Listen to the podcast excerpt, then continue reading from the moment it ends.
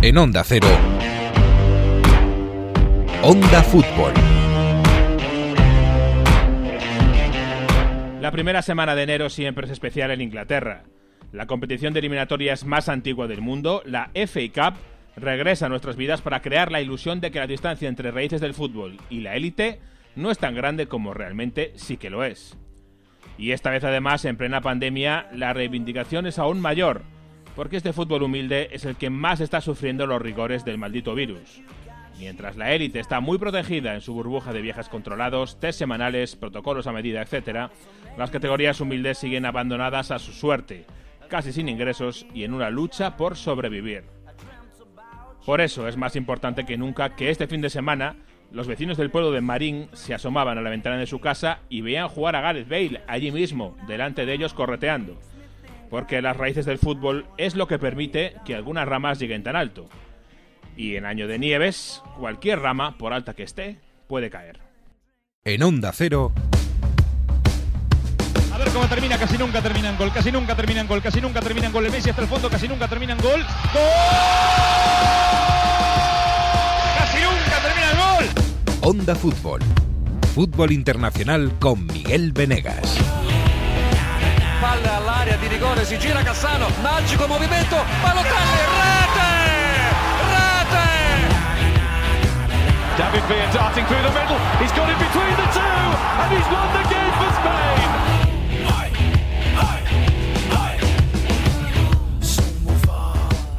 Bueno, pues algunos estamos eh, enterrados en la nieve, otros menos. Cada, cada uno eh, va llevando el eh, invierno como puede. Por ejemplo, Mario Gago, ¿qué tal? ¿Qué tal, Jesús López? ¿Cómo, cómo lo llevas? ¿Cómo Pues sobrevives? ¿no? Sí, sí, sí. Fíjate que, que raro se ve desde Italia que en Madrid haya caído una mega tormenta, una bueno, mega avalancha de nieve, ¿no? Todo esto. Y en Turín, alrededor de los Alpes, está la cosa mega tranquila, ¿no? Es sorprendente, porque en Turín nieva bastante, ha nevado a lo mejor como en Madrid. Bueno, así tan fuerte eh, en tan poco periodo de tiempo, yo creo que habría que recordarlo de, cuando no ocurre. Pero es verdad que, mm, bueno, están más acostumbrados a la nieve y, y verlo de Madrid como, ostras, ¿qué está pasando, no? Una ciudad que normalmente es tranquila. Bueno, pues esto está pasando en Italia, ¿no? Se ve con estupor lo que sucede en la capital de España. Que están en Madrid eh, con la nieve por los eh, tobillos. En caso de Afernan, yo creo que la tiene por lo menos hasta el pecho. Afernan, ¿qué tal? Hola chicos, ¿qué tal? Muy buenas. Eh, pues esto es insólito, ¿no? Yo mm, evidentemente no recuerdo haberlo visto nunca, no sé si lo volveré a ver, pero la- lo que fue la madrugada del viernes al sábado fue tremendo, ¿no? Yo creo que todos nos despertábamos anonadados de, lo que estaba ocurriendo, las calles con un metro de nieve, los coches tapados, no se podía ni salir de casa abrir las puertas.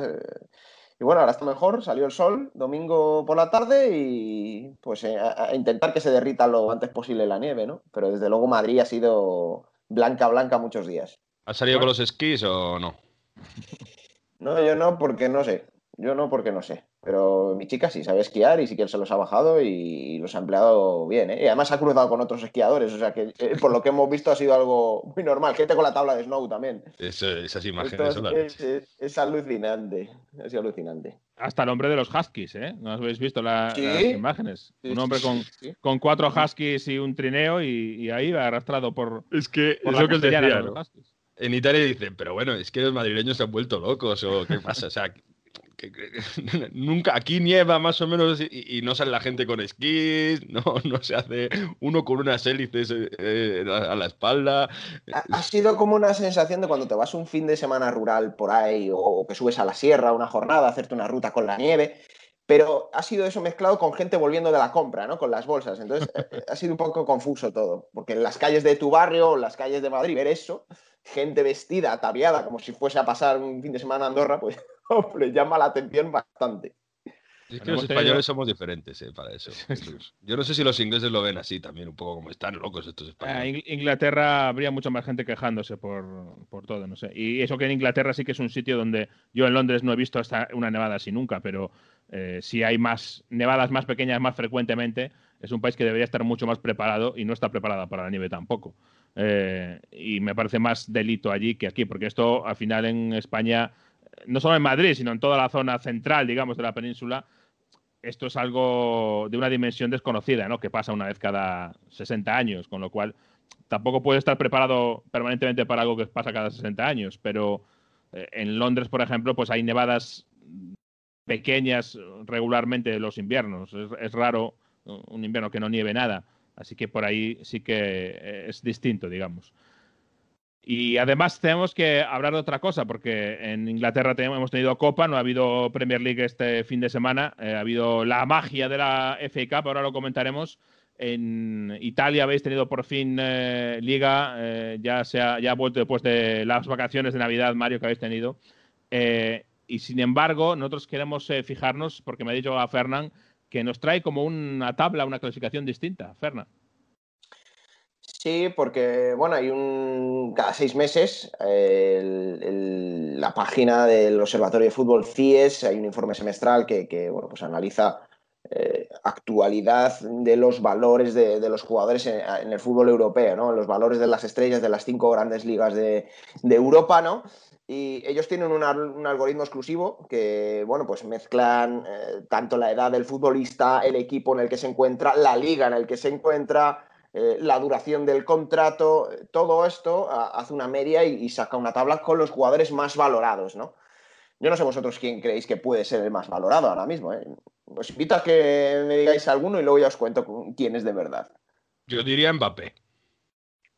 Mbappé, Haaland y no sé quién podría ser el tercero. Yo veo más a Haaland que Mbappé porque Mbappé este año ha perdido un poco. Eh, está Sancho también, está Rashford, eh, que está haciendo un buen año, Bruno Fernández, eh, ¿quién más? Está Sterling, está... Tienen que ser jóvenes, ¿no? Yo creo que ya descartamos tema No necesariamente, quiero decir, es un valor que, ayuda la, juventud del futbolista, pero también los años de duración del contrato. Cuanto más años dure su contrato, más valor tendrá y también el equipo y la liga en la que juegue ejemplo, Foden yo creo que, por ejemplo, tendría que estar ahí arriba, ¿no? Porque es un joven que tiene mucha proyección, pero es complicado en qué valores de mercado, ¿no? Porque, insisto, también lo que mueve, lo que no mueve. Hombre. Bueno, lo eh, habéis dicho, ¿eh? Habéis dicho quién es el jugador más valorado. Eh, tú, María, has dicho Mbappé, ¿no? Sí, para mí tendría que ser. Yo creo que Mbappé lo que mueve. El, primero has dicho Haaland, tú, Jesús, ¿no? Sí, pero como con lo que has dicho depende de la liga en la que juegue y tal, yo casi me tiraría más por Rashford, porque donde más se paga es en la Premier League. Pues ha acertado Jesús. Es Marcus Rashford, el jugador más valorado de Europa. Está, bueno, calcularon que el, valor estimado para Rashford es de 165 millones de euros. Eh, eh, ha, suplantado a Mbappé porque era el último líder de esta lista y ahora Mbappé es quinto. Ha bajado. Eh, sí, sí, sí, sí, sí. Eh, porque solo le quedan 18 meses de contrato. Ya os he dicho que eso eh, cuenta mucho en esta, en esta tabla, de este algoritmo de fútbol bueno, de los observatorio que hace la lista. Eh, claro, pero eso es un, algoritmo y todo lo que queráis, pero si el próximo verano es verdad que estamos en situación no, pero tiene, tiene, cierto sentido, hay que decirlo, porque es verdad que obviamente Mbappé es caro, pero em, si tú ahora vas al Manchester United y le dices quiero llevarme a Rashford, vamos, o te dejas allí eh, los calzoncillos o no te, no te, dan, no te venden nunca a Marcus Rashford. ¿Y no crees que se pagaría más por Mbappé? O sea, en todo lo que genera. Rashford es un joven. ¿Se pagaría o que se pediría? Yo creo que esa es la diferencia. igual se pide más por Rashford. Igual, se, igual hay más gente dispuesto a pagar mucho dinero por Mbappé que por Rashford. Eso también te lo, te lo, concedo. Bueno, y el segundo jugador es Erling Haaland. Eh, tiene 20 años. Eh, tiene más Haaland que Mbappé. Más Haaland que Mbappé. Tiene un valor Haaland de transferencia estimado de 152 millones de euros. Es, eh, junto a su contrato con su edad, es lo que más cuenta, más que por el equipo, porque el Borussia Dortmund evidentemente no tiene el mismo rango que, otros. Y el podio lo completa eh, Trent Alexander-Arnold, el defensa del Liverpool, tiene 22 años. Eh, hay que decir que es el defensa más caro de esta lista, por delante de, Alfonso Davis del Bayern y de Rubén Díaz del City. Alfonso Davis está tasado en 139 millones de euros y Rubén Díaz 127. Claro, aquí... Que sea más que Van Dijk, ya, bueno, para mí es una sorpresa, o sea, que no sea, porque... Claro, digo que Sergio Ramos, alguno dirá, ¿por qué Sergio Ramos no está? Bueno, es que Sergio Ramos acaba de terminar contrato. Eh, Sergio Ramos ahora por lo, puede fichar El valor se desploma. el valor se desploma, además tiene 34 años, es lo que hemos dicho. Probablemente él y Van Dijk sean los dos mejores defensas de, Europa, pero no están en esta lista por, por, lo que hemos comentado, ¿no?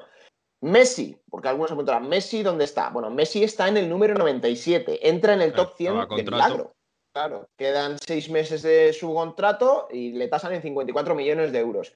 Cristiano Ronaldo, 47 millones de euros, un poquito menos que, Messi, ocupa el puesto 131. Tiene queda otro año de contrato la Juve. ¿eh? Tiene 35 años, evidentemente eh, la, corta duración del contrato hasta junio del 22 hacen que, baje, ¿no? Pero sobre Cumple todo. Cumple 36 en, nada, en un, menos de un mes, ¿eh? a inicios de febrero.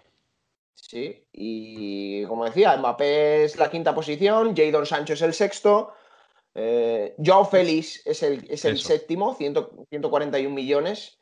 Y ya luego, luego bajamos. Eh, Alfonso Davis, Sterling, Kai Havertz, hasta el puesto número 10. Pero bueno, sorprende que Mbappé sea el quinto. Porque está siendo un poco un bluff en el Chelsea. 136 ¿eh? millones de euros el jugador del Chelsea. Tiene 21 años. Acaban de fichar. Yo creo que. la Premier, yo creo que eso ha influido bastante se ha quejado un poco los del Chelsea. ¿no? Yo tengo un amigo ahí que le gusta el Chelsea y no está nada contento, Jesús.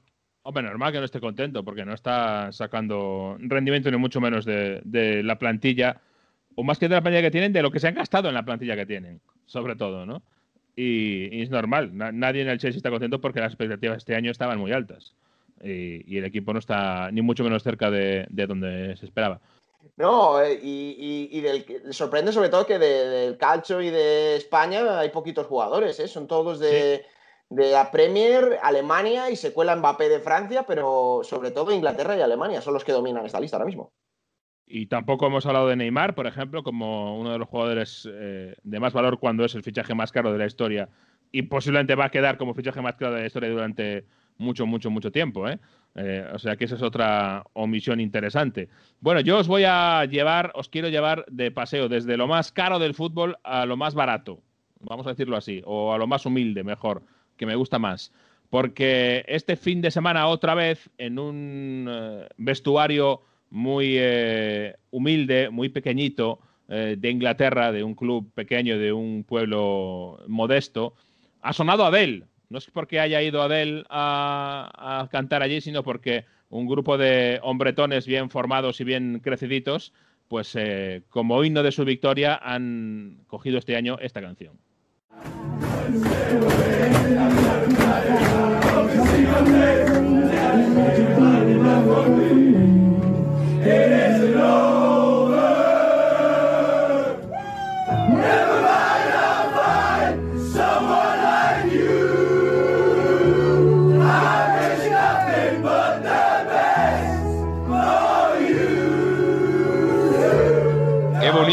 Suena una, canción de Abel en un vestuario de un conjunto de sexta división. Qué bonitos estos capset, ¿no? Se llama así Jesús cuando un equipo de una categoría inferior se carga a uno de categoría superior. En esta ocasión se cargaron al Derby County, ¿no? Este equipo de sexta. Al upset, eh, que se traduce como enfado, ¿no? Pues así se le llama un upset a cuando hay una sorpresa y un equipo pequeño elimina a un grande, pues upset más cap, más cap, capset que se le llama, y efectivamente, pues eh, el Chorley eh, es el equipo que este año se ha hecho más o menos eh, célebre porque cuando ha conseguido victorias interesantes, hay que recordar que estos equipos ya llevan varias eliminatorias de FA para llegar hasta aquí, hasta el momento en que te puedes juntar o, medir a un primera división, has tenido que tener más trayectoria. Y este, en este caso han eliminado a un equipo de segunda, el Derby County, y se han hecho famosos porque cantan Adele, cantan Someone Like You en el vestuario, que también te digo yo que por un lado bien y por otro mal, porque por un lado, si esto pasase en España, seguramente estarían cantando reggaetón, ¿no? Entonces, bueno, por ahí bien, porque hemos ganado un poquito, pero Hombre, ya puestos a cantar una canción eh, en un vestuario todos juntos, hombro con hombro, no sé, Adele a mí me parece que tiene poco punch, ¿no? No sé, ponme un Don't Stop Me Now de Queen, ya puestos a elegir música británica, ¿no? No Adele, pero bueno, oye, no, no les ponemos ningún Monkeys, como iniciamos el programa, no sé, algo más. Es verdad que eh, eh, en un contexto, ¿no? De, tanta alegría, una canción calmada. Claro, sí, sí. pero le ha respondido la, la misma Adele, ¿no? Sí, sí, les ha respondido en, Twitter con un corazón, porque obviamente se ha hecho famoso, es una cantante del país, pero aún así, eh, yo sigo diciendo, a mí me recuerda un poco, y esto pasa un poco, ¿eh? eh en Inglaterra con, eh, como se dice, grown adults, adultos de pelo en pecho, que, que, estas canciones a veces triunfan, estas canciones un poquito más melosas, no malas, ni mucho menos, no juzgamos la calidad, ni mucho menos, sino el, el tono ¿no? de la canción. Yo siempre me acuerdo, y es mi, siempre lo digo, es mi himno favorito de la Premier League, el del West Ham tú ves a esos hombretones del oeste de Londres, del este de Londres, cantando Siempre soplaré pompas de jabón. I always blow bubbles. Al final, pues sí, eh, queda, queda mejor si no sabes de qué va la cosa. Si sabes inglés y lo traduces, te, te un poco más, pero en fin.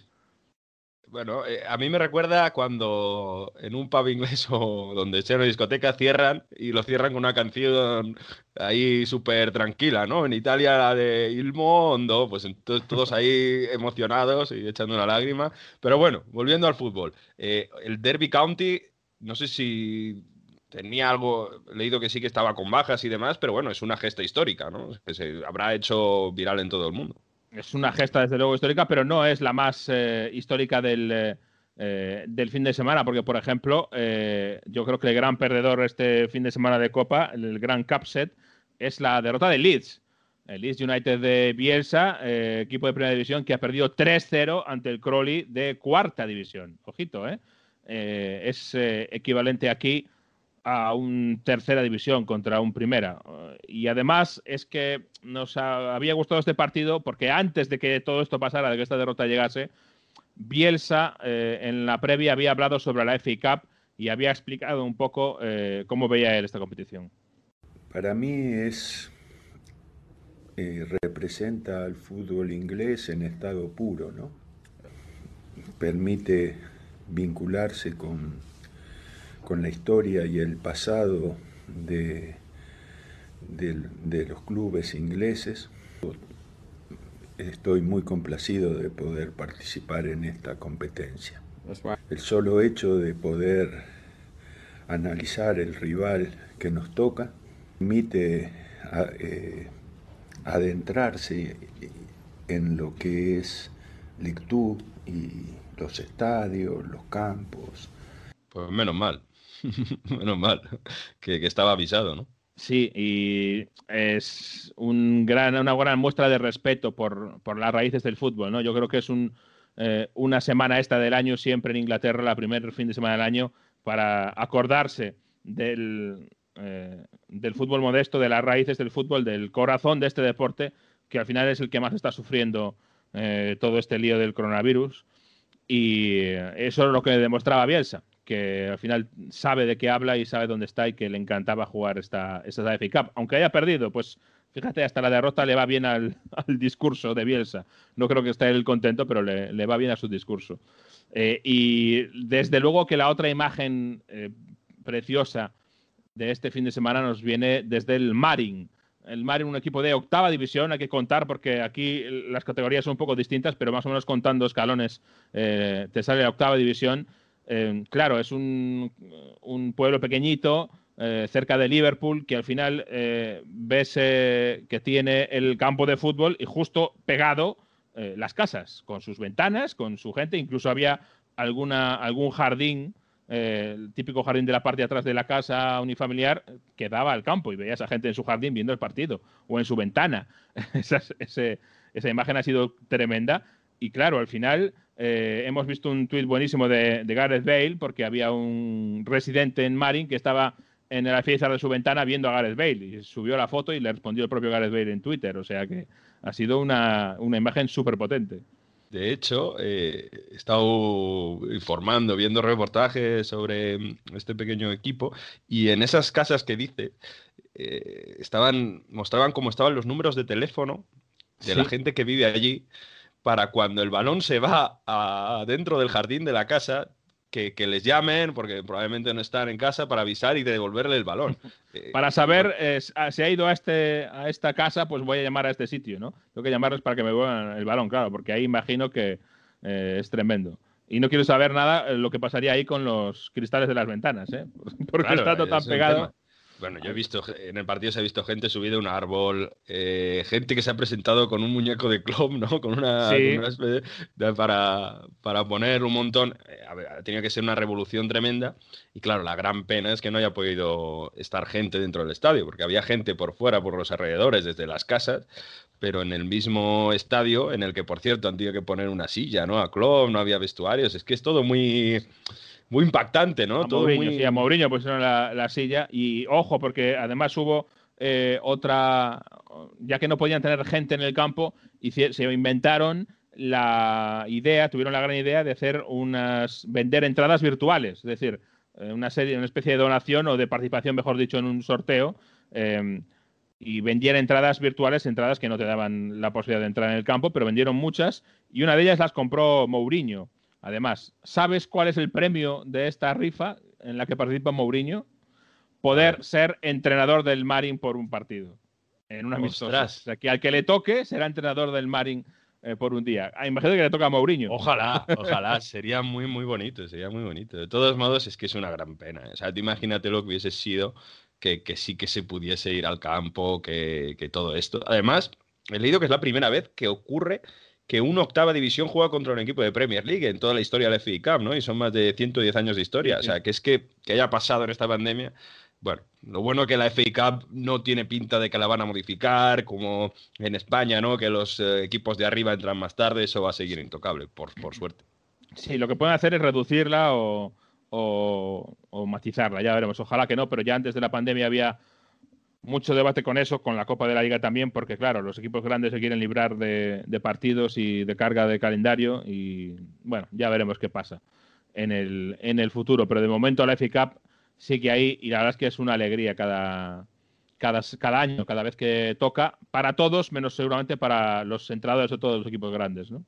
Algún entrenador se quejaba, ¿no? Me viene a la mente Lopetegui, ha sido mega famoso en España, que se quejaba de los campos, pues mira, lo que hay en Inglaterra y, la gente lo defiende. Que por cierto, decía, em, no ha podido ir nadie al partido del, del, Tottenham, no ha podido ir nadie a ningún partido de FA Cup, eh, porque el tema de coronavirus en Italia, eh, sí, en Italia, perdón, en Inglaterra, la cosa sigue estoy leyendo que sigue muy, muy preocupante, ¿no? Está muy mal. Fíjate, hay un dato esta semana que eh, a mí me vuela la cabeza. En, Reino Unido hay una persona de cada 50 que tiene el coronavirus, en Londres una de cada 30, pero que lo tiene ahora mismo, no es que lo haya pasado durante todos los meses de la pandemia, sino que ahora mismo está pasando el coronavirus. Un tercio de la, gente en Londres está pasando el coronavirus. Es una barbaridad, es un dato eh, increíble. Uno de cada 30 en todo Londres. Londres, pues eh, hablo de memoria ahora mismo, pero eh, no oficiales, sino reales, se estima que tiene unos 10 millones de habitantes.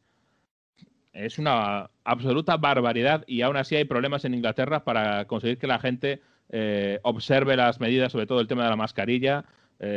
se ha metido un poco la política de por medio y al final encuentras una eh, equivalencia donde los que negaban que el Brexit iba a ser malo, ahora también niegan la pandemia y, no quieren eh, usar la mascarilla porque, no sé, eh, su libertad individual de morir contagiado, de contagiar a otros queda comprometida.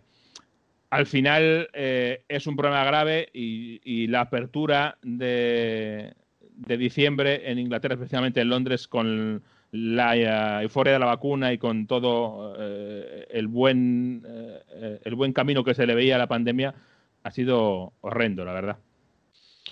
Qué miedo, qué miedo esta gente que, que no quiere aceptarlo, ¿no? Pero bueno, en medidas que comentabas que el mundo del fútbol está adoptando por esta nueva expansión, la cepa famosa inglesa. Sí, porque al haber tan, tanto problema en el país, eh, se ha vuelto a hablar de si había que parar o no parar la Premier. La Premier League no quiere parar de ninguna forma. Y lo que ha hecho este viernes es enviar eh, una carta a los clubes, una comunicación con nuevas normas y nuevos protocolos más estrictos para tratar de, salvaguardar al fútbol de lo que está pasando en el resto del país. Por ejemplo, se prohíben los abrazos, eh, se prohíbe el choque de manos, se prohíbe el cambio de camisetas especialmente. Eh, se ha reducido eh, el número de invitados que puede llevar cada equipo al palco. Ahora son 10 como máximo. Y lo hablamos porque, ojo, que ha habido movida este, esta semana. Eh, en los desplazamientos se amplía el grupo de gente que puede estar en contacto con el, con el equipo que tiene que hacerse PCRs, también externos que ayuden en los viajes, etcétera. Tres autobuses por equipo como mínimo. un equipo que viaje tiene que repartirse en tres autobuses distintos. O sea que se han puesto más estrictos y más duros en la Premier League con estas cosas. Justo el día siguiente de enviar esta carta a los clubes, resulta que han pillado a Everett el jugador del Crystal Palace. Ojo, estaba eh, de visita en el partido de su ex equipo, el QPR, en el campo del fútbol, sin mascarilla, hablando con sus compañeros, eh, ex compañeros ah. de equipo. O sea. Juntando burbujas. Eh, sin... Exacto.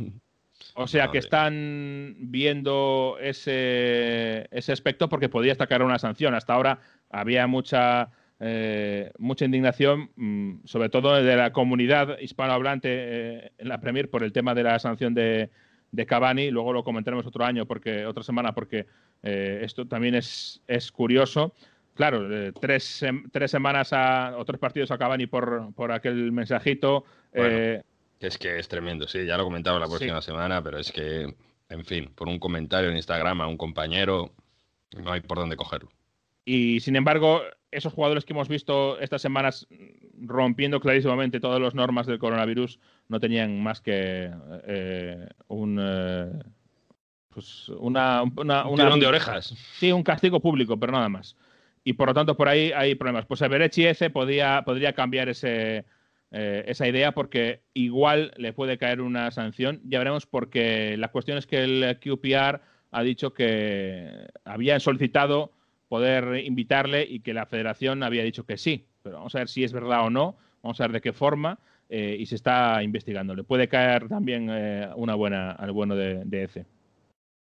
Claro, el tema es que el espectáculo del fútbol tiene que seguir, ¿no? Porque se entiende que, que, entretiene para muchos, pero la gente que está trabajando, después de lo que está pasando, que ha habido clubes que han tenido focos dentro del equipo, que ni todavía con esta se den cuenta de lo peligroso que es. Es verdad que son gente joven, ¿no? Que, no va a necesitar estar en el hospital y demás, pero que puede provocar que se contagie gente más mayor o gente con patologías. En fin, es complicado. Pero claro, eh, hay que. Y sobre todo eso, ¿no? Que, ya solo por, por seguir, o sea, que, no se suspendan más partidos de fútbol, que eso afecta a la Premier, afecta a sus sueldos y afecta a todo. Y hay algunos que no lo quieren entender. En fin, eh, esperemos que, se controle la pandemia en, UK, que, sí que es un sitio de los más preocupantes de Europa del mundo actualmente. Es un eh, lugar ahora mismo que preocupa mucho, eh, que le esperan semanas todavía fastidiadas, según todos los expertos, y vamos a ver qué es lo que pasa con la Premier League. De momento se está empeñando en resistir la liga inglesa. En, en el calcio, en Italia, la cosa está un poquito mejor, ¿no? Mm. Vamos a hablar un poco de fútbol italiano. La notte adesso scende con le sue mani fredde su di me, ma che freddo fa, ma che freddo fa. Basterebbe una carezza cuore di ragazza, forse allora sì che t'amerei.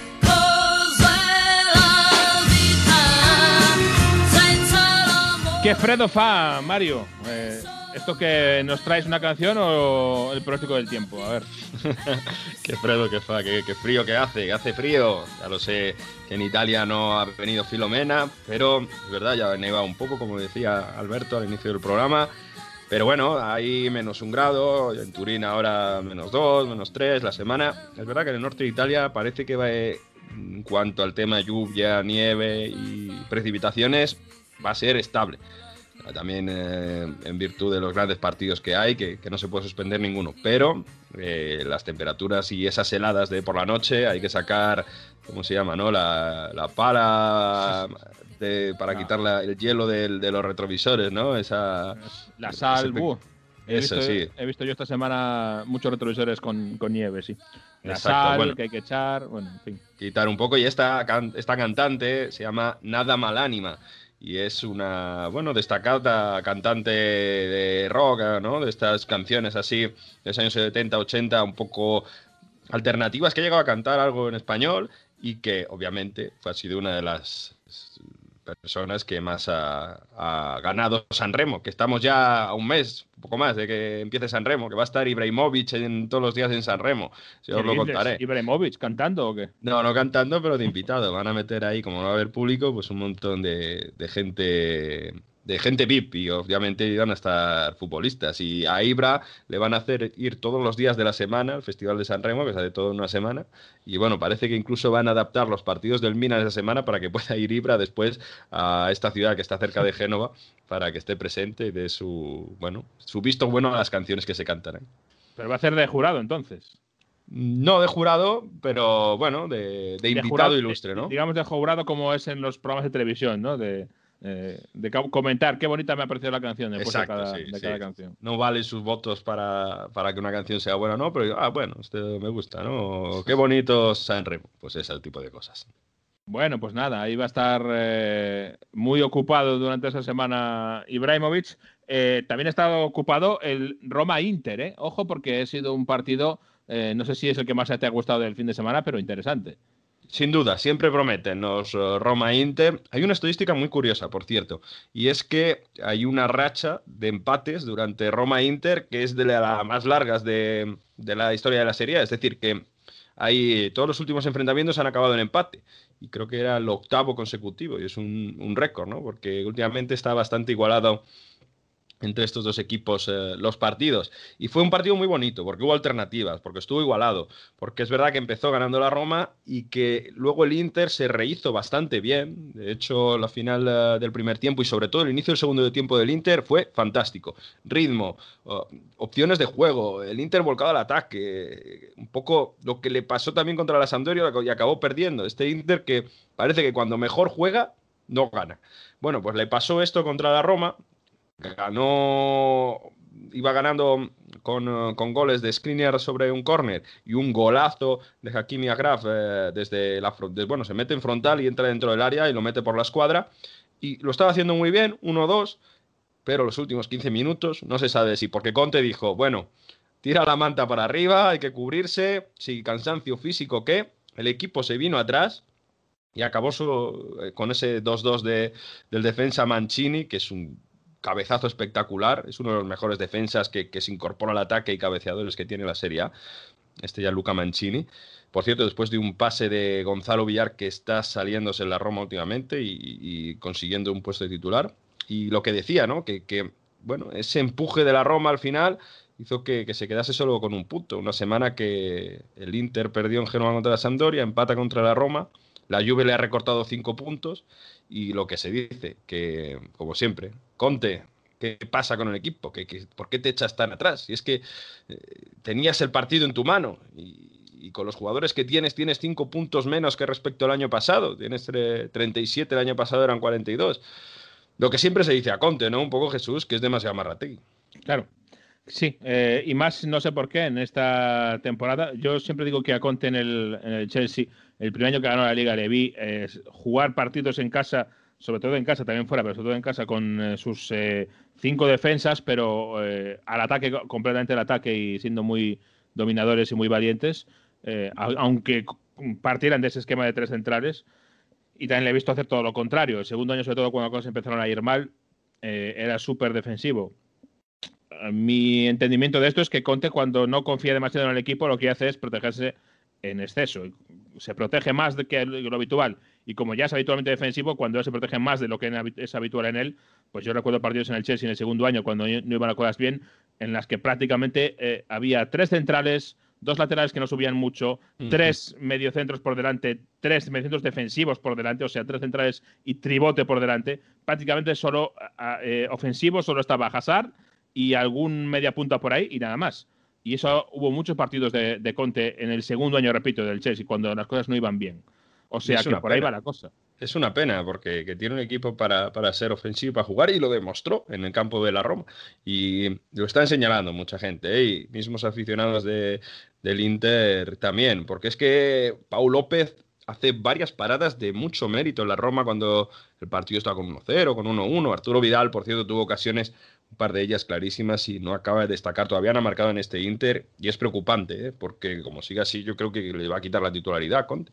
Y en definitiva, ¿eh? por cierto, lo de Paul López, que parece que la Roma le quiere buscar un sitio, una cesión, porque no acaba de de ser seguro, le hemos visto fallar, por ejemplo, en Europa League, en algún partido, ha jugado un Mirante y también ha fallado, tiene un déficit de Roma con los porteros y esto le ha, provocado perder partidos importantes contra rivales grandes, pero este día contra el Inter no estuvo bien el portero. Y en la Roma hay que destacar un nombre, que es el de Enquitarian, que lo llevamos diciendo toda la temporada. Lleva ya ocho asistencias el armeno y, lo está haciendo de verdad muy, muy bien. Y, y que tiene esa fase de centro del campo del equipo de Fonseca, que sin duda es lo mejor que tienen y que mm, lo que le digo es que contra los rivales de abajo le vale para arrollar, pero tiene ese, problema que contra los grandes todavía no ha ganado. Perdió 4-0 contra el Napoli, cayó goleado contra el Atalanta. Si logra tener, si logra mejorar seguramente en esa fase defensiva un poco, podría estar más arriba y, bueno, sobre todo lograr clasificarse para Champions el año que viene.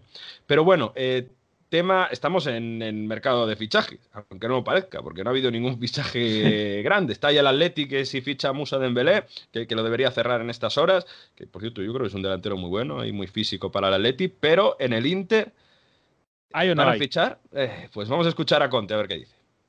Uh, perché ogni tanto vedo che io voglio questo, voglio quest'altro, ecco, io non voglio nessuno.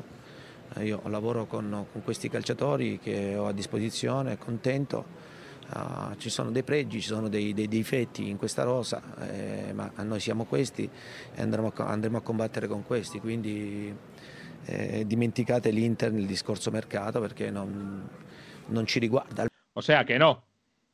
Aquí Conte sale otra vez la versión más agresiva, ¿no? Primero, Oye, ¿qué es eso de que Conte pide, que leo los periódicos? Yo no pido nada, desde agosto estaba claro. Yo no pido nada, los que están, están.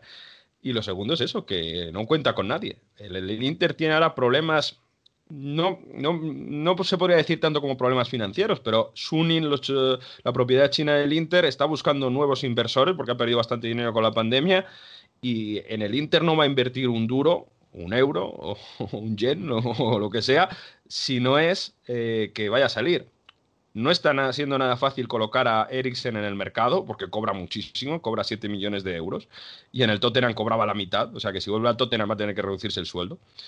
Y, claro, eh, tampoco, pues oye, para traer un hombre como Eder, que es el em, delantero que estuvo en su época eh, en el Inter, que ahora está en China, pues tampoco va a mejorar mucho, pues eh, no tiene nada pinta. Hombre, hay quien sueña que si logran vender a Eriksen al Tottenham, el Tottenham eh, vende a alguien al París y se queda libre Paredes, pues Paredes a lo mejor, pero Conte ya lo dice, el mercado está cerrado. Bueno, pues mercado cerrado entonces para el Inter, que eh, yo no sé si para ti sigue siendo favorito a, esta, este calcio o no. Para mucha gente sí lo sigue siendo para ganar la Serie A. ¿Tú cómo lo ves? Es el que mejor plantilla tiene, con la Juventus obviamente. Venía de ocho victorias consecutivas antes de, este, esta derrota y este empate, pero obviamente está ahí, ¿no? Está a tres puntos del Milan y todavía saca cuatro puntos a la Juve. Es verdad que la Juve tiene un partido más, un partido menos, perdón, pero si sale victorioso de este Inter Juve de la próxima semana, sigue siendo el gran favorito, eso sin duda. ¿Y cómo llega a la otra parte? ¿La Juve todavía tiene esperanzas de una remontada que sería tremenda o no? Mira, es la primera vez en la temporada llevamos 17 jornadas, 16 para la Juve, que logran tres victorias consecutivas. Habla un poco de la inestabilidad de la Juve de, este año. Ganaron al Sassuolo, pero lo hicieron contra 10 porque el amigo Pedro Bian, que estuvo en el programa ya a finales de diciembre, se cortocircuitó un poco y pegó una patada a Chiesa que fue roja directa. Y eso condicionó al final el partido, pero el Sassuolo le, plantó bastante cara a la Juve, pero en los últimos minutos acabó, acabó cediendo atrás, ¿no? que marcó Ramsey el primer gol de la temporada, después de un buen centro de Frabotta, que se ha hecho con la titularidad en la, en la izquierda, y luego ya Cristiano Ronaldo, que después de intentarlo muchas veces, de no estar nada fino, tampoco estuvo nada fino en, em, el partido contra el Milan, que ganó la Juve y que ese supuesto, ese punto de inflexión para ver que parece que está ahí para ganar el Scudetto.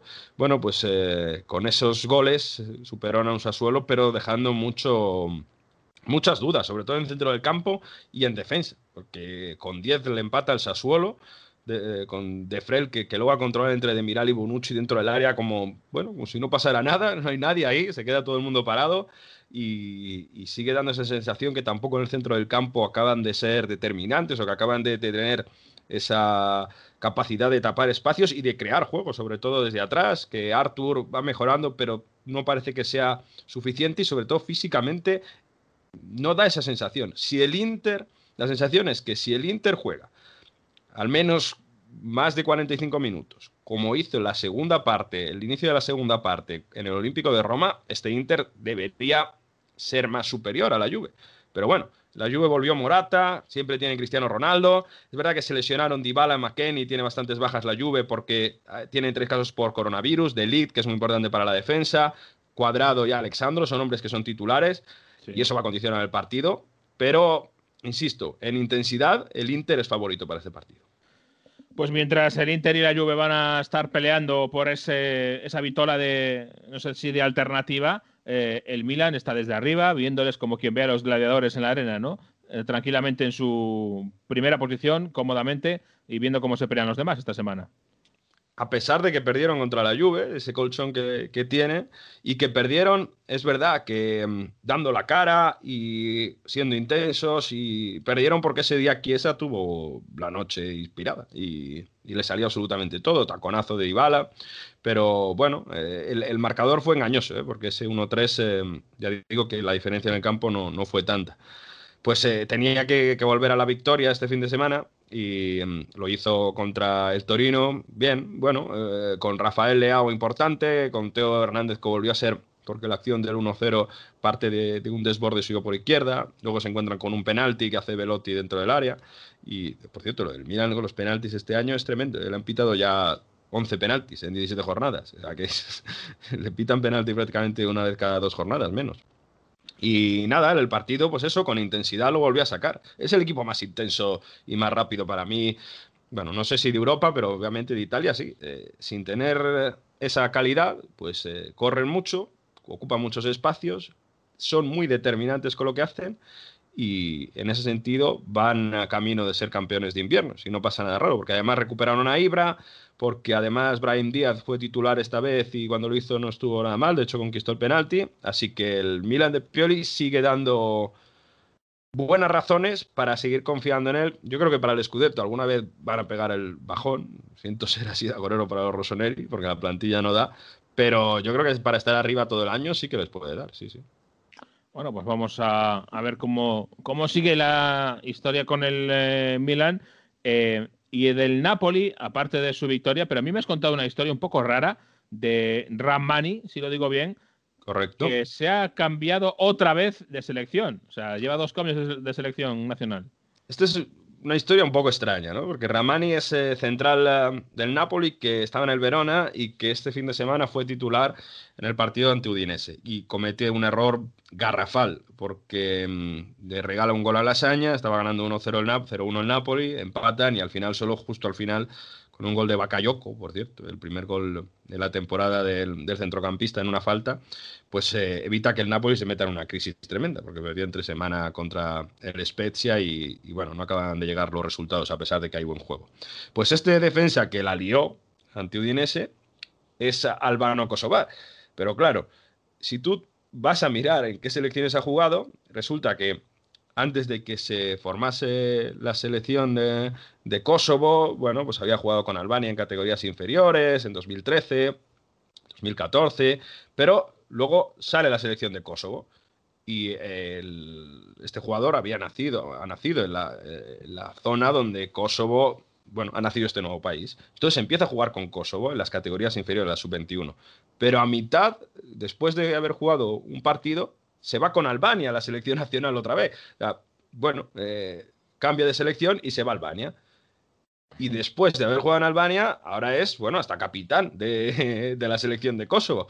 Entonces, yo creo que es un caso muy extraño en el fútbol, ¿no? Un jugador que ha cambiado de selección tres veces, de Albania a Kosovo, de Kosovo a Albania, jugando en categorías inferiores, y que, bueno, es una, era una gran apuesta para, reforzar la zaga con Manolas y Koulibaly en el Napoli y pues, su primer partido titular, por desgracia, lo ha hecho bastante mal, hay que decirlo. Así que el Napoli que parecía que con todas esas fuerzas que había conseguido honorando a Diego Armando a Maradona, se está dejando más puntos de los previstos. Es verdad que tiene un, punto, un partido menos contra la Juve, pero tienen dos puntos menos que los Bianconeri. Cuidado que te atropella, te atropella el camión, Mario. Eh, bueno, pues eh, dejamos ahí el Napoli, dejamos a la historia de Ramay, que la verdad yo no había oído nada, nunca jamás algo eh, similar. Y vamos a viajar, yo creo que toca esta semana ir a Alemania para hablar de la Bundesliga y además te he preparado, Mario, para que luego digas que solo hay música italiana, te he preparado música alemana también. a ver.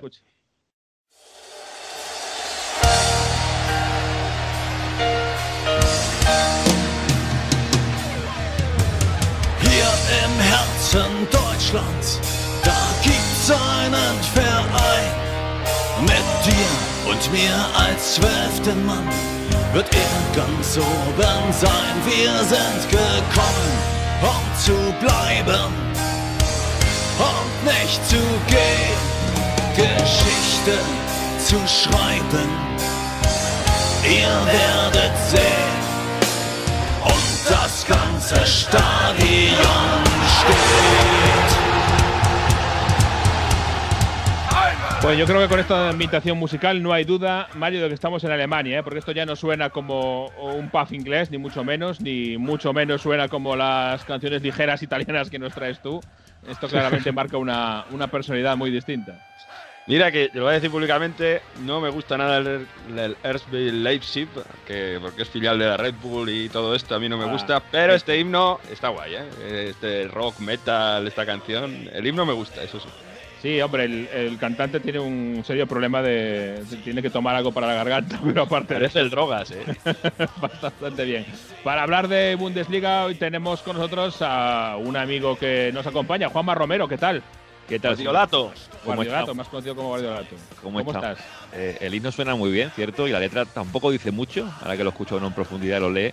El orgullo del este, dicen. Eh, y aquí decía Mario, y tienes razón, que es un club, no solamente por Mario, sino por media Alemania futbolística, diría yo. Es el club más odiado en, en este país y ellos se sienten orgullosos de ser el club que ha crecido en esos últimos años más en el fútbol alemán, desde que se fundaron en el 2009 y que ahora esté peleando en la Bundesliga de Bayern. Yo creo que han hecho las cosas deportivamente muy bien, eso hay que reconocérselos, porque no han tirado de talonario, han fichado jugadores jóvenes para proyectarlos y que tengan crecimiento, y eso hay que, comentarlo también, pero es cierto que es un club muy, muy poco querido aquí en Alemania. Eh, un club, digamos, eh, con más presente que pasado, ¿no? Y eso también le pasa un poco de otra forma, pero le pasa también al Manchester City en Inglaterra. Yo también te digo una cosa, claro, lo que pasa es que el City ha llegado a ser muy eh, dominante pero si hace falta que venga alguien desde fuera del mundo del fútbol para que la Bundesliga tenga un poco de, picante también, oye, por una parte bienvenido sea, ¿no? Que no sea un paseo militar del Bayern, porque al final la competitividad siempre nos, nos va a alegrar un poco la vida. No, y que han hecho las cosas bien, insisto, con Ralf Rangnick, que fue un poco el que llegó ahí para crear este equipo que conocemos. Viene de Rangnick, aunque hay gente más padres antes que Rangnick, pero es un poco el que le da el cambio de mentalidad al equipo, hacerlo más competitivo, con un estilo muy claro de juego, vertical, ofensivo, jugadores mm, veloces, un juego moderno de alguna forma, y con Nagelsmann han dado un saltito más ¿no? a esa idea, que además es el técnico con mayor proyección, y yo creo que no aguantará mucho, veremos, en Leipzig y que le está haciendo las cosas, insisto, muy bien. Lo decía no hace mucho en una entrevista a Tony Cross, que quien conocía a jugadores como Forsberg, como Poulsen, como Savitzer antes de que llegaran al Leipzig, los ha hecho un nombre en, esto del fútbol y eso tiene un mérito de que las cosas las están haciendo bien. Jugadores jóvenes a poco precio, los vende después a mucho. Yo creo que eso no es, no es una mala idea. Y aún así podía haberse colocado de líder esta semana en la Bundesliga y se les ha escapado una oportunidad oh, maravillosa. Sí, a ver, eh, entendemos que la Bundesliga mucha gente le quita importancia porque no es competitiva, porque siempre la gana el Bayern. Yo creo que al Bayern hay que darle el mérito que tiene, las nueve ligas consecutivas eh, que va, bueno, que va a ganar prácticamente, porque ha hecho las cosas mejor que nadie, tiene mejor equipo y que yo he visto partidos del Bayern donde eh, se jugaba la final de Champions en Augsburgo, en Hannover, donde fuese. Y eso, si le, le metes a la calidad individual mentalidad, es muy complicado disputarle una Bundesliga a un equipo que en este tipo de juego de a veces ida y vuelta, con esa calidad y esa mentalidad, pues normalmente acaba decantando de su lado los partidos, ¿no? Y el Leipzig tenía la oportunidad, como tú decías, no es la primera vez que la tiene, son ya muchas. Y al final lo que pasa en esta competición es que ante los equipos, el resto de equipos, eh, se suele pinchar mucho. El Bayern es que no pincha casi nunca contra el resto de equipos, quitando los seis primeros. Había hace poco una estadística que decía que entre los seis primeros y sus duelos, el Bayern no estaba muy bien posicionado, pero de los seis primeros ante el resto de equipos de la liga, el Bayern era el primero. Eh, siempre. Y esa es la diferencia, ¿no? Aquí los equipos juegan como, insisto, como si fuera la final de la Copa de Europa, vas a un campo y te, y te juegan siempre a ganar, no se especula, eso en Alemania es, lo normal, no especular nunca en un partido y te puede plantar cara a cualquier rival, ¿no? Pero claro, si después tienen la calidad que tiene el, el Bayern y además que se encontró el Leipzig, ahora lo comentaremos, un equipo como el Dortmund que hizo muy bien las cosas, que por fin encontró a un Jadon Sancho enchufado y haciendo muy bien su papel, porque ha tenido una temporada un tanto eh, complicada con los rumores de irse a Inglaterra, de que si se iba, de que si no.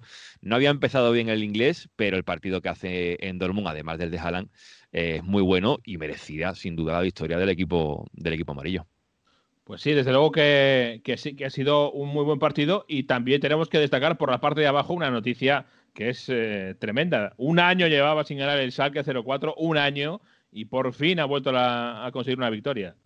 Sí, sí, el Chalque que la verdad que mm, le ha costado mucho. ¿eh? Eh, esa victoria parecía que iba a superar o por lo menos igualar el récord de partidos sin ganar en Bundesliga consecutivos, que lo tenía el Tasmania Berlín desde hace ya un montón de años, de 65-66, un equipo que, que, era las risas de Alemania prácticamente, porque nadie pensaba que se pudiera igualar ese registro en una temporada muy atípica aquella, y el Schalke ha estado a punto. Eh, si hubiera empatado o perdido ante el Hoffenheim, lo hubiera igualado al Tasmania, pero hizo un partido muy redondo, ese 4-0 ante todo un, Hoffenheim, y nos alegramos, sobre todo por, por un amigo de, del programa, ¿no?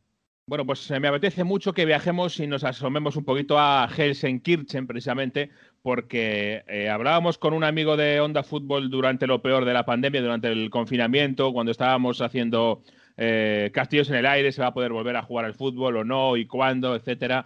Y bueno, los primeros fueron eh, la Bundesliga y en aquel momento hablamos con Omar Mascarel y nos daba, me acuerdo que nos dio mucha esperanza de que pudiéramos un poquito ir saliendo del agujero. Y además ahora ellos acaban de salir de otro pequeño agujero de resultados, uno bastante mejor, eh, y por fin han conseguido, como decís, esa victoria. Omar Mascarel, ¿qué tal? Muy buenas. Hola, buenas. Enhorabuena, ¿eh? Primero porque nos marcasteis el camino eh, para salir de aquel confinamiento de, abril y, ahora enhorabuena, por supuesto, por esa victoria. Muchísimas gracias. La verdad que sí, que ya era hora. Después de casi un año, pues, pues imagínate la alegría que nos llevamos. Y es que además, eh, yo no sé cómo se vive desde dentro, pero cuando pasa algo así, eh, esto ya sobrepasa cualquier explicación puramente futbolística, ¿no? Una racha tan larga de, eh, tiempo sin, conocer la victoria, tiene que ser que ya ves fantasmas por todas partes. Totalmente, totalmente. O sea, era, yo creo que el momento más duro que he vivido en mi carrera, sin duda, porque al final piensas muchísimas cosas, se te pasan por la cabeza muchas cosas, empiezas a dudar hasta de ti mismo al final eh, no ves el camino de la victoria, no sabes el por qué, eh, intentas dar todo de ti, pero ves que los resultados no llegan. Al final psicológicamente eh, es muy duro. Y bueno, yo creo que con la victoria de este fin de semana pues nos hemos quitado un peso de encima y va a ser un camino muy duro todavía por delante el que tenemos que hacer, pero esperemos que ahora cogiendo un poquito de confianza pues se nos haga un poquito más fácil. Me hace gracia lo que dices eh, de dudar de ti mismo porque el otro día leía algo sobre el famoso síndrome del impostor, que se llama, ¿no? Que alguien que está en una situación así como tú, o incluso pasa con, gente de, los medios, eh, que tienes la duda propia, la duda sobre ti mismo, sobre si no sería al final tan bueno como parece. Yo estoy aquí un poco de impostor, un poco en el medio de gente que, sí que lo hace bien, ¿no? Y no sé si también pasa eso con el fútbol, obviamente, porque además es muy cruel, ¿no? Con los resultados eh, te ponen el, pulgar hacia arriba y el pulgar hacia abajo, y si sale mal muchas veces, al final todo, todo parece que va mal. Totalmente, totalmente, ya te digo. Yo creo que lo peor que puede hacer un futbolista es perder la confianza en sí mismo, ¿no? Y y después de un año, después de un año sin, sin, ver la victoria, pues al final te empiezas a preguntar muchas cosas, empiezas a dudar. Eh, ya te digo, eh, empieza la presión, ¿no? Tanto de los medios como de los aficionados, porque al final es normal, ¿no? Eh, es normal porque no estábamos haciendo las cosas bien, pero ya te digo, no es que no, es que no entrenáramos, no es que no lo intentáramos, no es que intentáramos dar todo de nosotros, sino simplemente que las cosas pues, pues no salían, había un bloqueo grupal que, que, fue, que fue increíble y, ya te digo, ahora con la, con la victoria pues un alivio que nos hemos quitado de encima, con muchísimas ganas de que llegue el próximo partido para, para intentar tener una buena racha ahora de victorias y esperemos que así sea. El siguiente partido que será contra el Eintracht Frankfurt, este habéis goleado. Es que además salís de una racha muy negativa, primera victoria de la temporada en esta Bundesliga y le metéis cuatro al Hoffenheim. O sea que además ha ido todo, eh, no, ha sido un gol en el último minuto, ¿no? Desde, ha sido una segunda parte ya con goles, ¿no? Con este chaval que tenéis de americano, Hope, que, que se salió el otro día. No, vamos, ya te digo, eh, surrealista también, ¿no? La manera de ganar. Al final, en una situación así, pues lo normal es que ganes un partido eh, por la mínima y sufriendo hasta el final. Eh, a nosotros se nos dio súper bien contra el Hoffenheim, en 4-0. Yo no recuerdo la última vez que marcamos cuatro goles en la Bundesliga, sinceramente, que ganamos un partido así con esa diferencia de goles. Hope y Amin yo creo que marcaron la diferencia el otro día en el partido y, y ya te digo, nos sirve para coger confianza, para crear en nosotros mismos intentar salir de ahí, porque al final eh, es una victoria, pero queda mucho camino por delante, un camino muy difícil que, que tenemos que seguir y solo juntos podemos sacarlo adelante. Bueno, pues sí, desde luego que a lo mejor con el 4-0 era también eh, eh, más fácil, ¿no? Porque ya teníais muy clarito que ibas a ganar el partido y teníais esa confianza en el partido y a veces también es la forma de que llegue la victoria y que rompas la racha es que sea tan claro que no haya dudas. También tenemos con nosotros a, Juanma Romero, que también te quiere saludar. Juanma. Bueno, sí, yo con Omar que le tengo un cariño muy, muy especial, que ganó la Copa, recordemos, ¿eh? no hace mucho con el Intras de Frankfurt, y que además en este año tan convulso como él ha dicho, Omar, eh, te pusieron capitán, que ser capitán siendo extranjero en un equipo del empaque del Schalke no es algo muy normal, y te tocó además liderar desde dentro lo que tú has comentado, ¿no? una crisis tan profunda ¿Cómo se gestiona eso siendo capitán, además en un idioma distinto? Eh, ¿Qué has tenido que hacer diferente en, tu carrera para que el equipo no se desmoronase? La verdad que, sí, me cogió de sorpresa. Ha sido, por un lado, muy, muy contento ¿no? de ser capitán de un club como, como el Schalke, un club tan histórico, pero ah, por otro lado también es la primera vez que soy capitán en un equipo eh, y encima me tocó en una situación muy, muy complicada, eh, tanto por por la racha que llevábamos sin victorias, como también llegó el momento ¿no? del coronavirus, donde tuvimos que hacer el corte salarial, eh, todo eso sin hablar un alemán perfecto, ¿no? Si es verdad que, lo entiendo mucho, pero a la hora de expresarme, pues eh, no me voy a expresar, ¿no? Como un alemán. Pero bueno, la verdad que el club ha depositado la, confianza en mí desde el primer momento. Eh, simplemente han visto algo en mí que, es como yo soy, ¿no? De un jugador que me gusta darlo todo por mis compañeros, por el club al que pertenezco, dejarme, todo, dejarme la piel ¿no? en el campo. Y creo que eso lo han, lo han valorado y, por eso pues me ha tocado tener este rol ahora mismo en, el equipo. Mm, apuntar, la, última apuntar, Jesús, eh, Mario, que la última vez que metieron o ganaron por cuatro goles fue hace ya, bueno, el comienzo de la temporada pasada, en, en Paderborn, 1-5, Omar. Exactamente, buenos momentos eso. Desde el 17 de enero del año pasado que, no ganaba el saque, que habéis tenido cambios de entrenador, un montón. Es que, claro, la situación era muy, muy preocupante, que a lo mejor, bueno, decimos una racha de resultados negativa, ¿no? Pero es que había una crisis profunda, no sé, además con toda la masa, con toda la masa de gente que tiene el Salque, que es muy importante, Oye, la, ciudad yo imagino que habría, bueno, pues eh, no sé, mensajes que habréis recibido los, los jugadores, claro. Hombre, eh, vamos, a cada día, a cada día. Al final estamos hablando de uno de los clubes eh, más grandes de Alemania e incluso de Europa. Entonces, al final la presión pues se nota, también la presión en los medios. es una situación que a nadie, a nadie le gustaba estar, pero al final los jugadores son los que tenemos que estar juntos para sacarlo adelante. Es un, tiempo que hemos sufrido muchísimo. Eh, ya te digo, los jugadores lo han pasado muy mal. Y esperemos que con esta victoria, pues al final empecemos a coger confianza, empecemos a salir de ahí porque, porque el club se lo merece, los fans se lo merecen. Y, y yo creo que salvar al Schalke en esta temporada, donde tenemos tantos problemas, no solo a nivel futbolístico, yo creo que es un gran mérito. Bueno, y además hay que decir que habéis estado un año sin ganar, pero que lo habéis colocado bien en el tiempo, muy bien, porque a pesar de un año sin ganar, seguís eh, de- en primera división, en la Bundesliga 1. Y bueno, en la tabla, al final, pues estáis a cuatro puntos de, Colonia. O sea que tampoco es eh, ni mucho menos descabellado pensar que ahora podáis eh, eh, aprovechar esta, este cambio de, de tendencia e ir para arriba y, y salir de ahí. Sí, eh, a ver, yo eh, tenemos que mantener los pies en el suelo. Al final estamos penúltimos en la Bundesliga, nuestra situación sigue siendo bastante mala. Sí es verdad que después de la victoria se ve eh, todo con un poco más de positivismo, pero eh, al final estamos a cuatro puntos del Colonia. Ahora jugamos contra el Frankfurt, después el próximo miércoles justo ese partido contra el Colonia donde nos jugamos, nos jugamos la vida.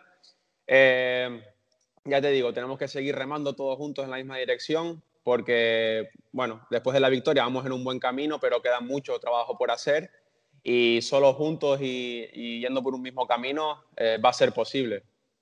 Juanma. Sí, yo quería preguntar sobre un tema que ha sido muy controvertido también en los medios. Cuando llegó Manuel Baum, vino de la mano también de, de Naldo, que sigue en el equipo con Christian eh, Gross en, el banquillo como asistente, porque no tenía título de entrenador. Y bueno, en definitiva, mucha gente cuestionando que esté ahí. Eh, en el caso de Naldo, un jugador con una experiencia dilatadísima en la Bundesliga, Omar, ¿qué está aportando dentro de- del equipo? Naldo, la verdad que Naldo es, un- es una persona que, que nos aporta muchísimo porque nos conoce perfectamente a cada uno de nosotros. Eh, tiene, tiene esa forma de ser, ¿no? de, de- ser muy positivo, de llevar la alegría al vestuario. Eh, creo que tiene un papel muy importante en que, en que nos mantengamos todos juntos, en que nuestro grupo sea cada vez más fuerte.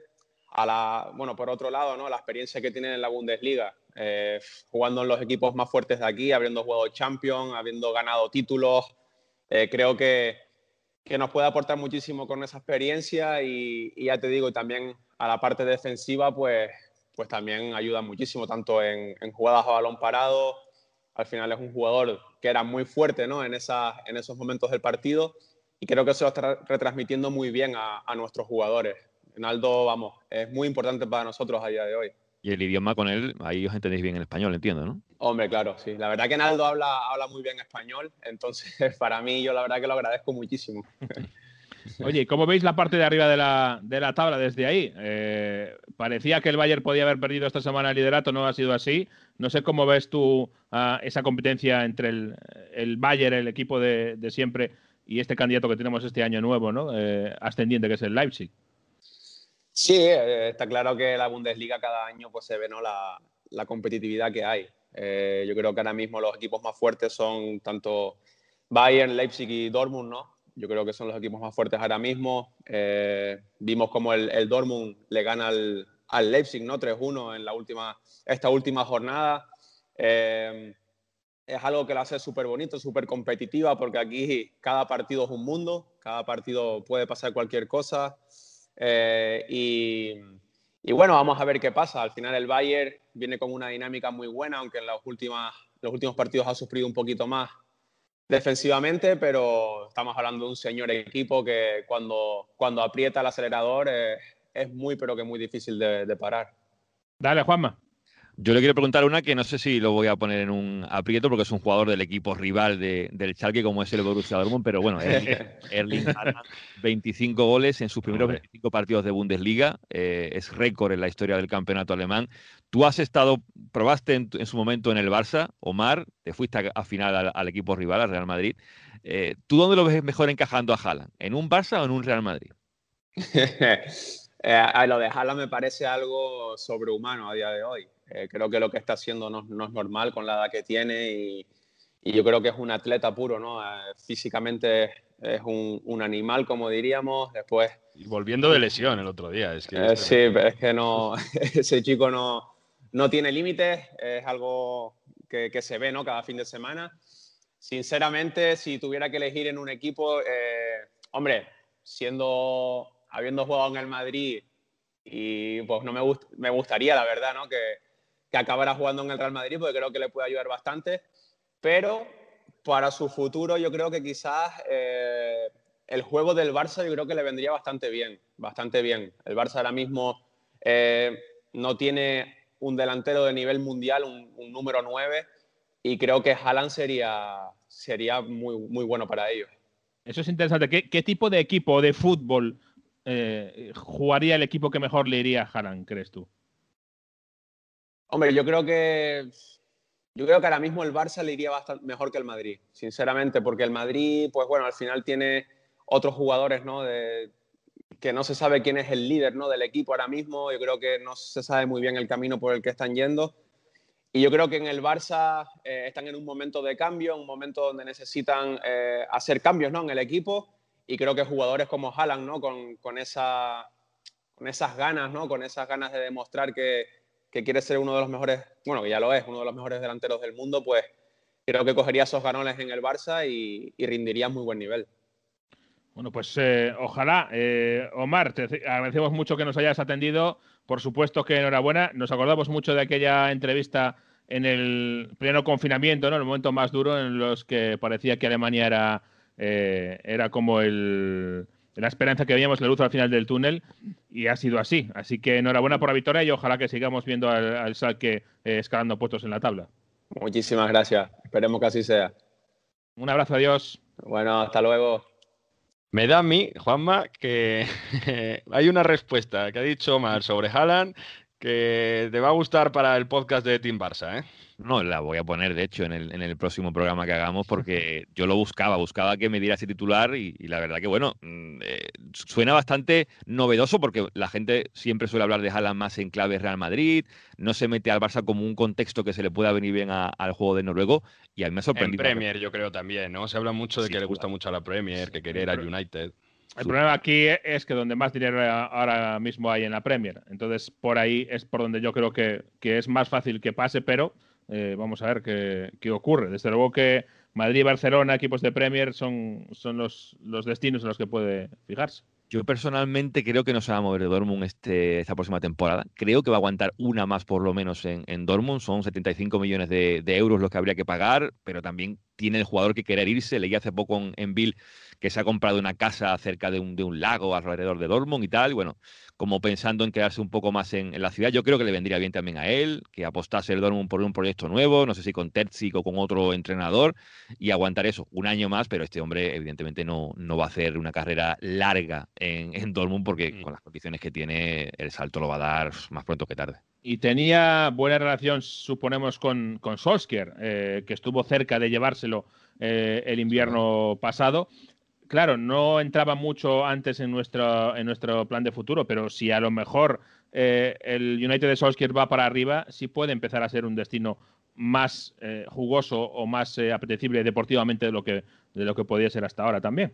Lo que está claro es que Haaland es un delantero increíble. Lo ha comentado Omar, pero es que es que es sorprendente. Él lo decía por lo futbolístico. Yo me quedo mucho siempre con la mentalidad de Haaland, que tiene veintipocos años. Y yo claro. recuerdo verlo con el Salzburgo, partidos en los que recuerdo uno ante el Nápoles o en Champions fue siendo veinteañero, que marcaba dos goles, marcaba un tercero para el hack trick y el tipo, antes de celebrarlo, se paraba en seco porque podían anularlo por fuera de juego. Los compañeros locos y él se paraba en seco y decía, eh, eh, tranquilidad, es frío, pero frío como Noruega y se nota en su juego. Una mentalidad, sobre todo, por encima de cualquier jugador de esa edad. Y son, insisto, 25 goles en sus primeros 25 partidos de Bundesliga. Nadie jamás en la Bundesliga ha hecho eso. Y ese tipo va a seguir marcando goles porque lo tiene por castigo. Es increíble. Y en Champions, unos registros goleadores de récords, sí, sí. y es que se le caen, se le caen. Y en eh, el otro lado de, de, la liga, en el que todavía es primer puesto, está el Bayern. No sé hasta qué punto nos sorprende o no eh, su derrota eh, en el Borussia Park en Mönchengladbach con el, con el Gladbach, ¿o no? Hombre, sorprende por cómo se produjo, ¿no? Por ponerse pronto 0-2 a, la media hora de partido. Yo viendo el partido pensaba de que en esta ocasión no va a sufrir como sufrió en los otros partidos que ha tenido el Bayern en las últimas jornadas, donde ha empezado perdiendo, ha tenido que remontar. 24 goles que lleva encajados el Bayern en 15 jornadas, que es un, es un registro tremendo. Eh, los mismos que lleva encajado el Armina Bielefeld, para que nos hagamos una idea. Eh, y está por la parte baja el, el, equipo recién ascendido. Eso sorprende mucho. Defensivamente el equipo no está haciendo bien las cosas, no es cuestión de un día ni de dos, son muchos ya. El equipo no está equilibrado, creo que la baja de Tiago la está notando muchísimo. Kimmich está muy solo, Goreska es más de ida y vuelta. Y el equipo, en un momento del encuentro, aunque vaya ganando 0-2, la intención siempre es buscar más goles. Y se va muy arriba con la línea defensiva y te encuentra un rival como el Borussia Mönchengladbach que juega muy bien en esos eh, espacios, que juega muy bien eh, buscando como jugadores como Hoffman romper el fuera de juego y los dos pases de Stindl vienen así, eh, y se pone 2-2 antes del descanso y la segunda mitad eh, marca el 3 a 2 muy prontito el Mönchengladbach y a partir de ahí defiende bien el equipo de Rose y el Bayern con solamente un cambio, que sorprendió mucho que Fli solamente metiera un jugador en la segunda mitad, la entrada de Coman, no fue capaz de, empatar, pero insisto, no es cuestión de un día, son ya muchos en los que el Bayern le cuesta cerrar los partidos. Nos das esperanza, ¿eh? Para que haya más, haya liga abierta, que esto ya es noticia. Yo Ojalá la haya. Yo creo que la va a ganar el Bayern, pero ojalá la haya porque el equipo está, insisto, mm, sufriendo mucho en muchos partidos y no es cuestión de un día. Eh, no sé si en invierno, me da a mí que no, no va a haber ningún tipo de refuerzo. Los jugadores que han fichado en el último día de mercado, Roca, Chupomotti, Douglas Costa, Bonazar, ninguno está funcionando, ninguno prácticamente. El equipo es el mismo de la temporada pasada sin Tiago y claro, si va a tirar en los partidos importantes con el mismo bloque y sin Tiago eh, lo va a tener complicado para pelear por todo. Eh, yo creo que la Bundesliga, que siempre es la prioridad del Bayern, ganar la liga, es la prioridad absoluta por encima de cualquier otra cosa. Va a ir a por ella cuando llegue el momento importante, cuando quemen las, papas, como se suele decir. Eh, y en Champions yo creo que ahí sí que le va a costar mantenerlo todo. Pero bueno, este equipo es capaz de... llegó Flick cuando se fue, o cuando echaron a Kovac, y mira lo que hizo Flick, ¿no? Lo ganó prácticamente todo. Pero insisto, creo que sin Tiago el equipo ha notado mucho su baja, y si no soluciona eso por ahí, la sangría es importante. Bueno, pues eh, Juanma Romero, Gordelato, te agradecemos que te hayas asomado eh, con nosotros eh, a este Onda Fútbol mm, y, escucharemos ese corte de, Omar ahí que le has conseguido extraer. Lo pondré, como puse el otro día también uno de Omar hablándome de, Pedri, que comparte en Pueblo, Tegueste. Es verdad. Ah, sí. con, con, Pedri y nada, que tiene una buena relación y Omar es un fenómeno. Insisto, le deseamos todo lo mejor a, a Omar, eso será positivo al capitán del Schalke, que no lo olvidemos. Y nada, en Team Barça pues escucharemos el audio de, Omar y les daremos el crédito suficiente a, la gente de, de, Onda Fútbol. ¿Me, quieres decir que Tegueste es el nuevo Arguineguín? ¿Eh? Pues, y por cierto, recomendación a la gente que escucha el, vuestro programa que vayan a comer al bar del padre de Pedri, ¿eh? El ¿Ah, bar Fernando, que por lo visto se come espectacular allí en, en Tegueste. Yo os recomendaría en el podcast, así que recomendación hecha porque se come muy bien. Mirad los comentarios en, internet porque la gente habla espectacularmente de ese, de ese bar. Tasca Fernando Tegueste, yo me lo apunto ya, estoy como loco de, acercarme por allí, como loco. Gracias, Juanma. Abrazo, Juanma. Bueno, y nosotros, eh, después de hablar de la Bundesliga, tenemos que asomarnos, como siempre, al profesor, porque precisamente nos viene bien lo que nos va a contar hoy.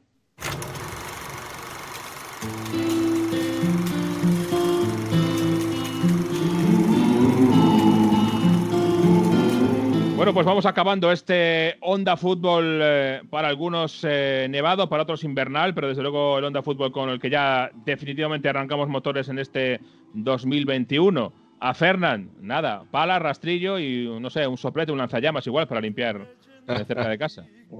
y, espero que la semana que viene cuando hablemos no quede algún neverito de nieve por aquí, porque... Va a quedar bastante. lo, de, Filomena hace gracia los dos primeros días, ¿no? Luego yo creo que ya, ya está bien, ¿no? Ya la broma ya... No creo que no tiene por dónde más estirarse el chicle. No queda nada, yo creo, ¿eh? va a quedar eh, nieve por Madrid bastante tiempo, por toda la zona central de la península de Mario, he visto que ha llegado a Italia y he visto el Coliseo. ¿eh? O sea, cuidado, que Filomena está allí. No lo mandéis muy fuerte. Eh, parece que de momento no, es tan fuerte como en España, pero que ya bastante nieve hay en los Alpes y, además no se puede casi ni ir a esquiar con la pandemia. Así que estoy que me, muerdo las uñas, que esto no, Estamos en situación peligrosa con la pandemia. En Italia también muy, muy fuerte, así que que no se olvide a esto. Así que espero que, aquí me dejéis un poco tranquilos con la nieve y eso, que ya hay bastante. Bueno, está llamando a la puerta el profesor con su curso de historia futbolística. Y nos vamos esta semana a Alemania, porque el Salke ha estado a punto de superar la racha más negativa de la Bundesliga. Eh, vamos a acercarnos a la historia del Tasmania 1900 de Berlín. Este fin de semana podíamos haber asistido a la consecución de un nuevo récord con muy poco glamour, pero del que los aficionados alemanes con más temporadas a la espalda aún guardan un buen recuerdo, y es el de ser el peor equipo de la historia del fútbol de élite. Será el récord del Tasmania 1900 Berlín. Su nombre tiene conexión con uno de los estados de Australia, ya que era el lugar donde iban a inmigrar algunos de los fundadores del club. El club fue fundado el 2 de junio de 1900 bajo el nombre de Richthofen FC Tasmania 1900 y posteriormente en 1946 pasó a llamarse ya por último SC Tasmania 1900 Berlín y fue uno de los clubes fundadores de la Asociación del Fútbol Alemán. Su año de gloria fue el 1965. El Hertha de Berlín, sus vecinos ricos, fue condenado a descender por irregularidades administrativas en la compra y contratación de algunos de sus jugadores.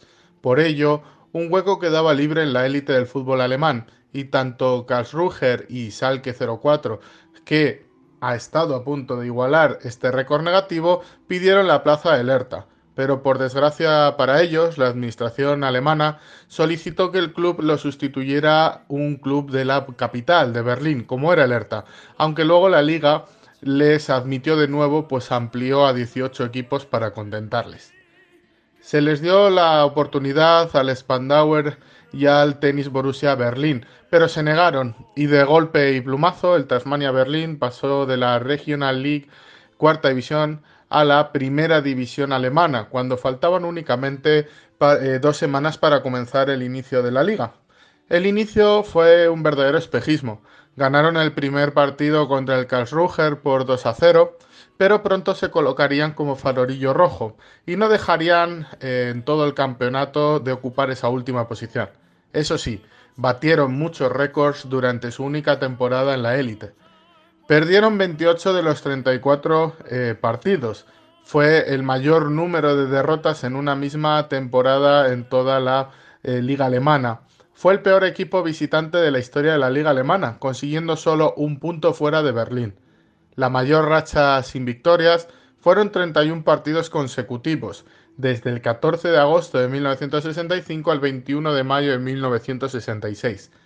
El Tasmania también ha sido el peor equipo en puntuación de las grandes ligas del continente europeo, con solamente 10 puntos conseguidos en una victoria y 4 empates.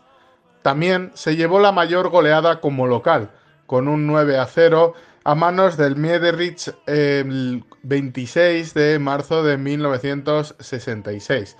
Y en lo que son derrotas consecutivas, su racha duró ni más ni menos que 10 partidos seguidos perdiendo en, la liga alemana. Para cerrar este elenco de récords negativos necesitaron la ayuda de su afición. Pasaron de los 81.000 espectadores en la primera jornada a los 70.000 en la tercera y llegaron a tocar fondo el 15 de enero de 1966 con tan solo 827 espectadores en el partido ante el Borussia Mönchengladbach. Aún así, el Tasmania a día de hoy sigue teniendo fieles seguidores que se sienten orgullosos de ser un pequeño equipo que por un año estuvo en la élite. Bueno, Mario, te dejamos que vayas eh, también preparándote por si llega Filomena por ahí, así que ten mucho cuidadito y sigue contándonos cositas del calcio.